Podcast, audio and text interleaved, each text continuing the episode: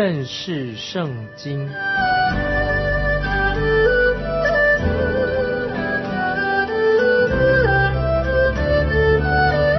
认识上帝的话，把上帝的话带到全世界。本节目是由认识圣经机构和环球广播电台联合制作，欢迎收听。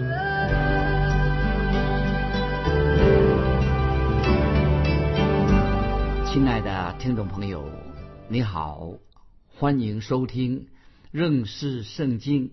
我是麦基牧师，请看启示录，启示录二十一章十二十三节，启示录二十一章十二十三节讲到新耶路撒冷的城门啊，讲到城门了，要怎么样来描述？这里这样说：有高大的墙，有十二个门。门上有十二位天使，门上又写着以色列十二个支派的名字。东边有三门，北边有三门，南边有三门，西边有三门。啊，我们来做个解释啊，让听众朋友可以对启示录有更多的明白。这里说到新耶路撒冷啊，就是未来的新耶路撒冷，有十二个城门。每边都有三个城门，城门分别的按着以色列的支派命名，啊，那个名称以以色列的支派命名，这让我们立刻就联想到之前的以色列人曾经在旷野漂流的时代啊。我们知道，因为以色列百姓啊曾经在旷野漂流那一段时间是一个非常痛苦的日子。那么这里说到。启示录这里说到，以色列所有的支派会在他们的会幕四周，所有的支派在他们会在会幕的四周扎营，那是什么意思呢？啊，慢慢这里先提醒听众朋友，让我们联想到以色列百姓在旷野漂流的时代。那么以色列十二个支派，他们会在会幕的四围啊，就是周围扎营的那个状况。那么其中我们都知道。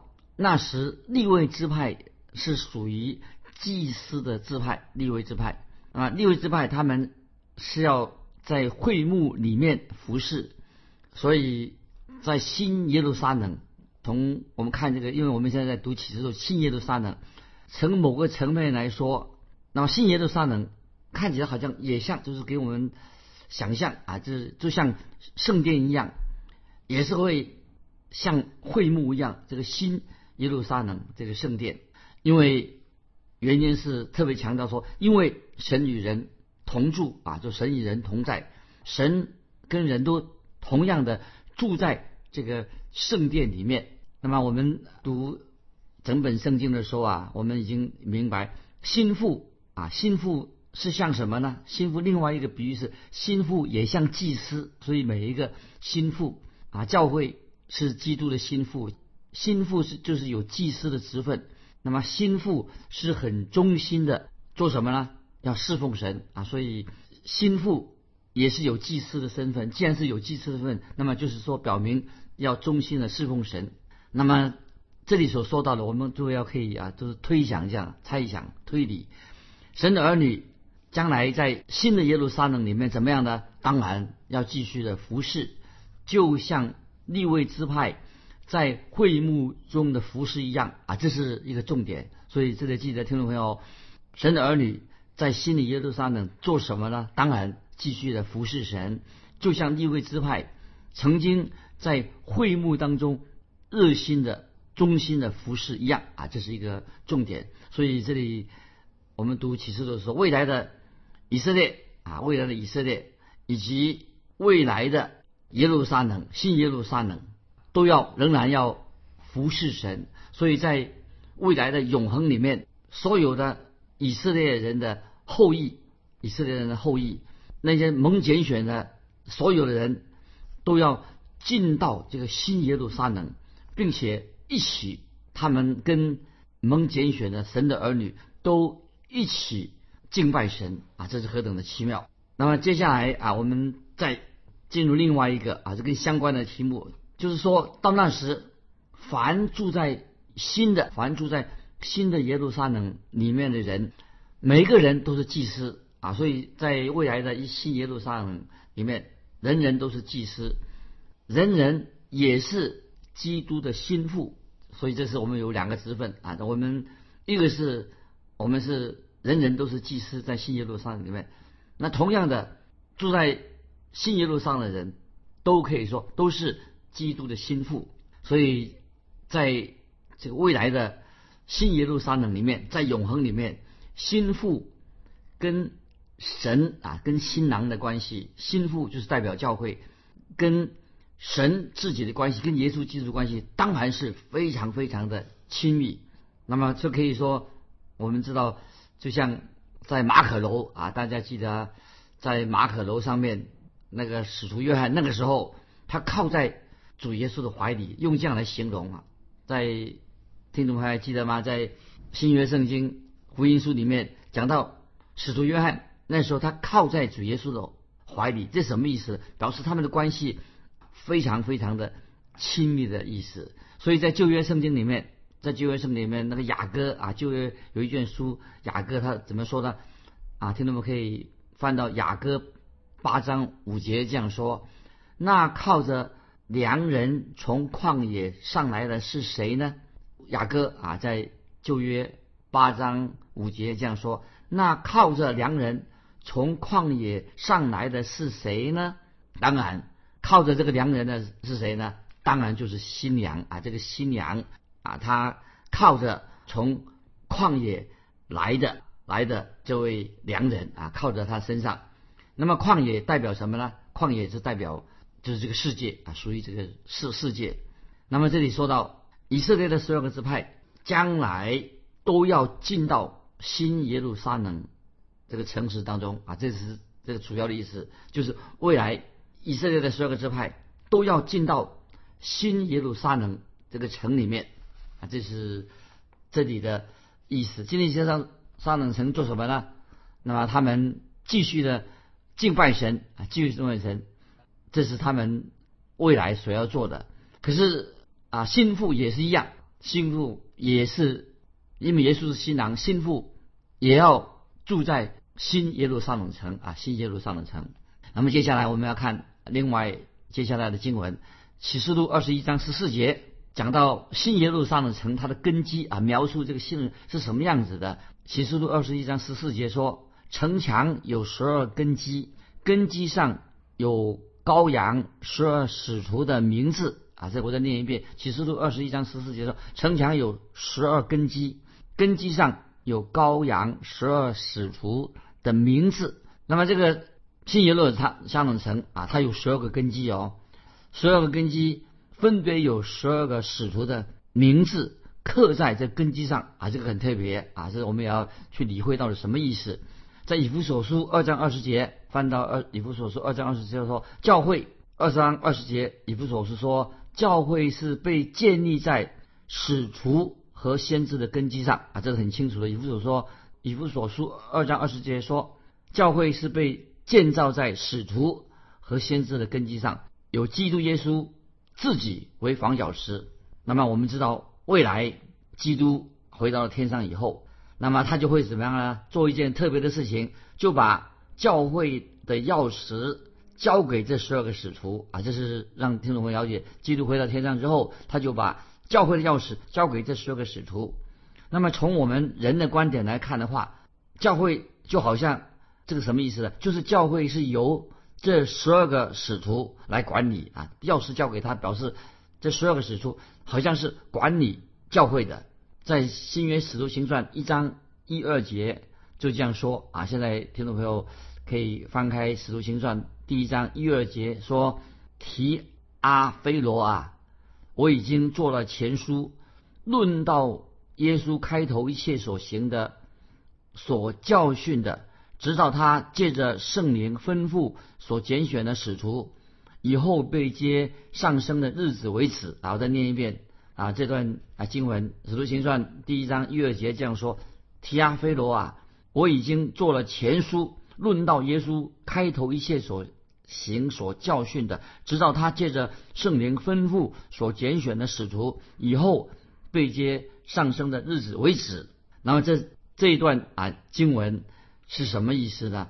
就是要知道这十二位使徒，他们啊是教会的根基啊，我们要很看重这十二位使徒，十二使徒是教会的根基，我们更要看重基督乃是教会。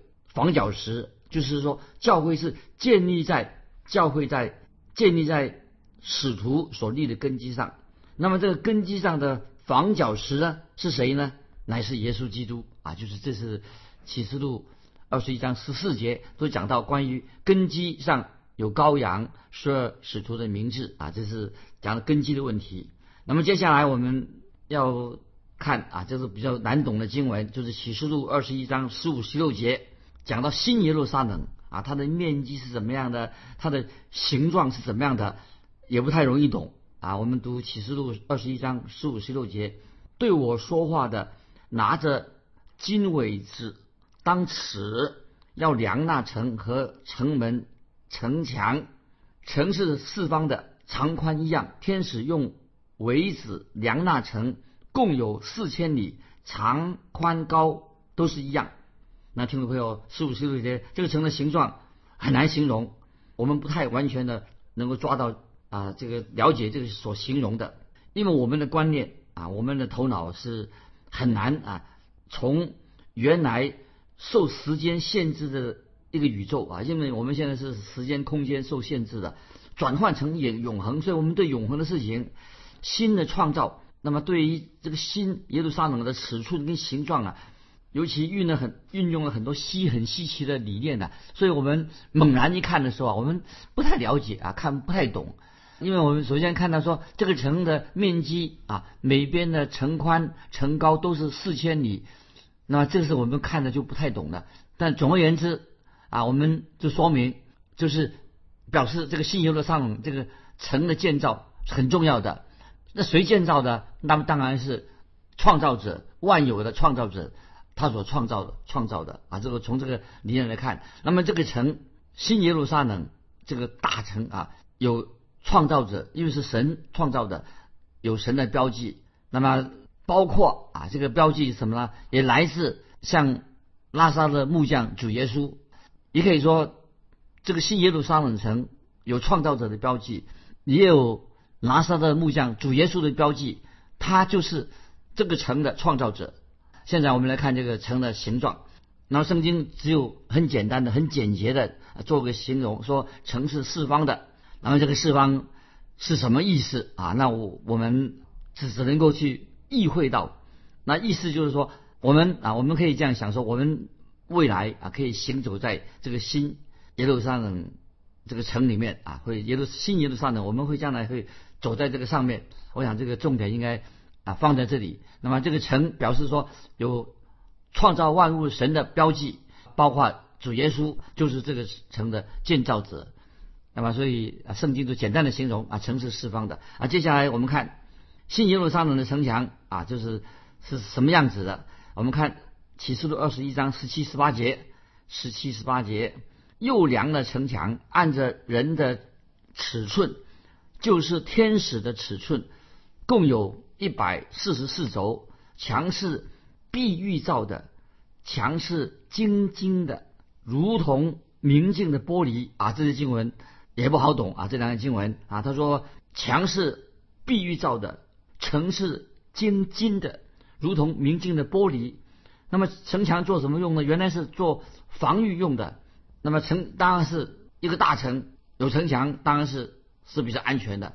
那么当然就是说明说，新耶路撒冷墙是绝对安全的城市，住在其中的人都会第一个所感受到的，这个城市新耶路撒冷非常安全，那么可以享受到啊所谓的今天享受不到的平安的果子。今天我们很多人享受不到真正的安全，但是新耶路撒冷是一个最安全、最平安的地方，因为这个城是神啊自己所创造的。而且这个城里面的人都是与神已经和好的人啊，就是所以城里面的人大家都可以彼此相处。所以在新耶路撒冷未来的新耶路撒上等城，我们才能够经历这里面的，才能够真正的经历什么？真正的平安。那么，而且这个平安会直到永远啊！这就是这段经文的意思。那么，这个城墙又说是用碧玉造的。那这个为了这个碧玉造的什么意思呢？表示说这是碧玉造的。这个城墙不是为了啊，为了安全的缘故啊，为了要做保障，用碧玉造的，之所以称为碧玉墙，那表示这个墙是表示用用宝石造成的，是非常非常的美丽啊，就是很坚固的，就是这个意思啊。我们可以领悟这个意思啊。接下来我们看启示录十九二十节啊，继续看这个墙。启示录二十一章十九二十节。城墙的根基是用各样宝石修饰的。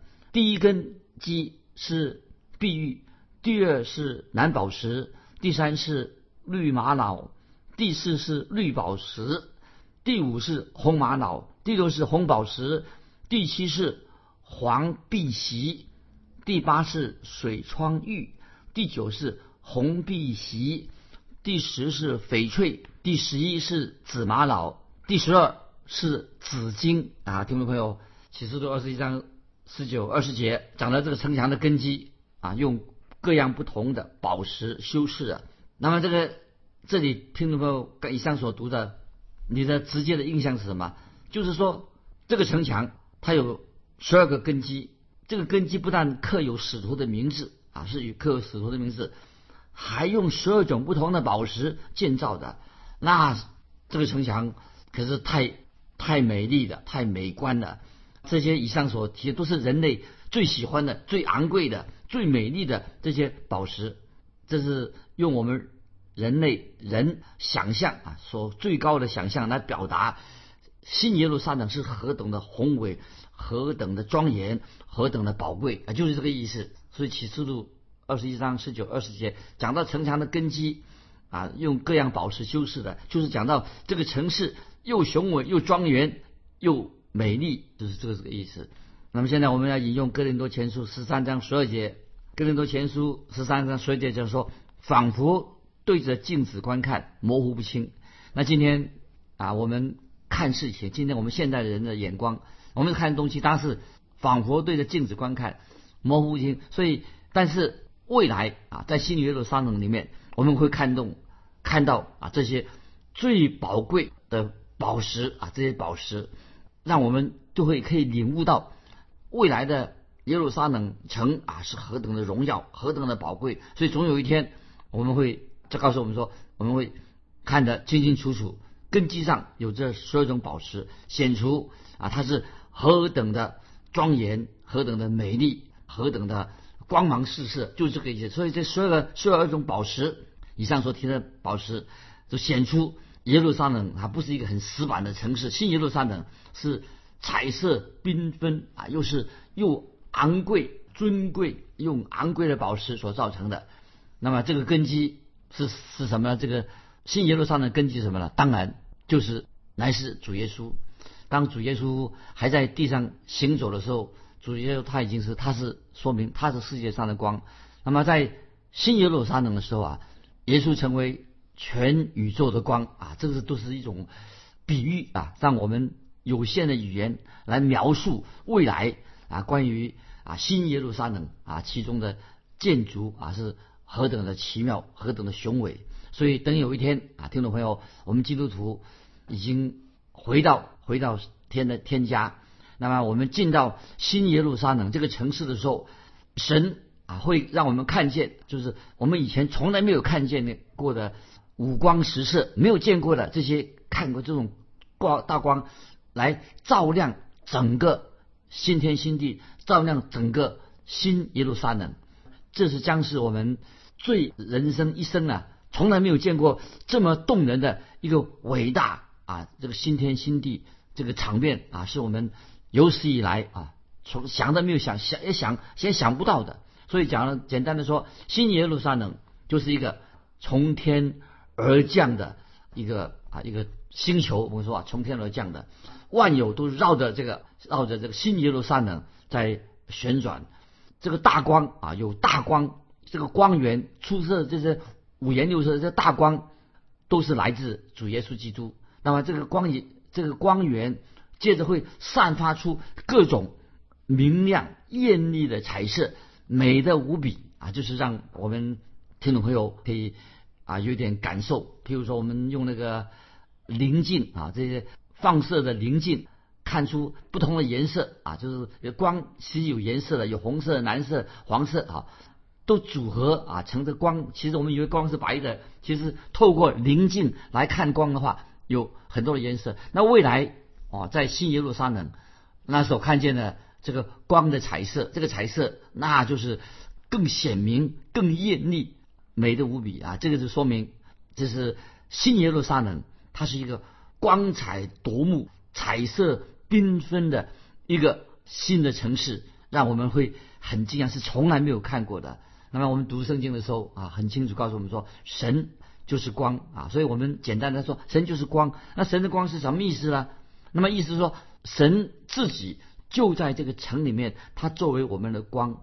那么圣经形容的非常的好。那么他讲到啊啊，形容这个城就像碧玉一样。又像明亮如水晶啊，这个明这个这种比喻啊，那所以这个未来啊所看见的这个新耶路撒冷啊，这个光啊像碧玉，又明亮如水晶，就是将光照整个未来的新天新地新耶路撒冷城啊，所以我们就简单的说啊，神的光辉将要从新耶路撒冷新耶路撒冷从内而外散发出各种。颜色啊，各种奇妙、美丽、光的颜色。那么可以说，这种颜色都是你我今天从来没有见过的啊，这种颜色啊。所以这个是又是啊，这这段经文让我们想到说，神给我们所预备的啊，这个新耶路撒冷城啊，是眼睛未曾看见过，人心也没曾想到的，就是好的无比。所以这是我们啊信耶稣的的人啊，就知道说。啊，神为我们所预备的是何等的奇妙！只是现在啊，我们读启示的时候，让我们稍微的领悟一下，点到为止，稍微的领悟一下这个未来新耶路撒冷是何等的光彩夺目，就是这个意思，就是用这些不同的钻石啊、形容词啊，这五五光六色，就前面说未来的啊，让我们稍微稍稍的领悟到新耶路撒冷。它的彩色，这个城市彩色之美，而且它是一个何等荣耀、光彩夺目的一个新的城市啊！这是让我们听众知道啊，神为他所爱的人所预备的，我们是想象不到的。这个新耶路撒冷是一个如此光彩夺目的一个城市。那现在我们继续看启示录二十一章二十一节啊，我们下面啊又是一种很特别的比喻。启示录二十一章二十一节说。十二个门是十二颗珍珠，每门是一颗珍珠。城内的街道是晶金啊，金子的晶金，好像明透的玻璃啊。这些经文又很难的做解释。它十二个门是十二颗珍珠，每门是一颗珍珠。城内的街道是晶金，好像明透的玻璃。那么请注意，刚才我们读过二十一章十八节这样说：城市。晶晶的，如同明镜的玻璃啊，在启示录二十一章十八节已经说过，城市晶晶的，如同明镜的玻璃，已经提到这个，就是说这个城是透明的啊，这个也很难了解，怎么会是透明的？这让我们啊就知道啊，再一次想到神就是光，那么这个光很特别，是从内向外发出来的，那么这个光很特别哦，神的光可以穿透不同的。彩色的宝，不同彩色的宝石，这个光可以穿透不同彩色的宝石，这也说明说，告诉我们说，这些光彩夺目的彩色是我们现在肉眼看不到的彩色。今天我们以为说看啊五五色缤纷啊啊时光啊彩色各种彩色啊，其实这个可以说简单做一个结论说，现在我们的肉眼从来没有看到这种彩色，你没有看过的。那么也告诉我们说。新耶路撒冷的街道上是晶晶的，那就更奇妙了。那怎么会金金打成的这个街道？那么这里有两件，我个人领受哦，有两件事情对我印象很深刻。那么他这里用街道原文是单数，用单数的，不是复数，不是说很他很多条街道，街道是指一条啊，这这个街道表示说只有独一的、唯一的一个一条街啊，一个街道，没有很复杂的街道。另外，这个街道是透明的，奇妙，这个街道怎么会是透明的呢？因为是用金子铺成的，而且是透明的金子，那更更难了解的是透明的晶晶。那么，所以我们知道，未来新耶路撒冷只有一条街道，从四个城门口一直开始，却能够绕行啊，整个像形球形的新耶路撒冷。那么，所以这以上啊所说的都是啊，我想过于啊超乎我们现在啊有限的脑袋所能理解的。那简单的说，就是非常的奥妙。未来的新耶路撒冷街道上，刚才读过啊，十二个门。啊，是十二颗珍珠。那么每一个门颗珍珠啊，城内的街道是晶晶的，好像明透的玻璃，就告诉我们点到为止。新耶路撒冷就是一个非常荣耀、非常奇妙、非常光彩夺目的一个地方啊。就是讲到未来新的耶路撒冷，就是凡是已经信耶稣的人，神的儿女，那么有一天神会带我们可以进到新耶路撒冷。这样一个美好的地方，那么今天我们就分享到这里。欢迎听众朋友啊来信分享一下我问的一个问题：你个人对新耶路撒冷这样的描述啊，个人有什么领受？欢迎来信来分享。来信可以寄到环球电台认识圣经麦基牧师收。愿神祝福你，我们下次再见。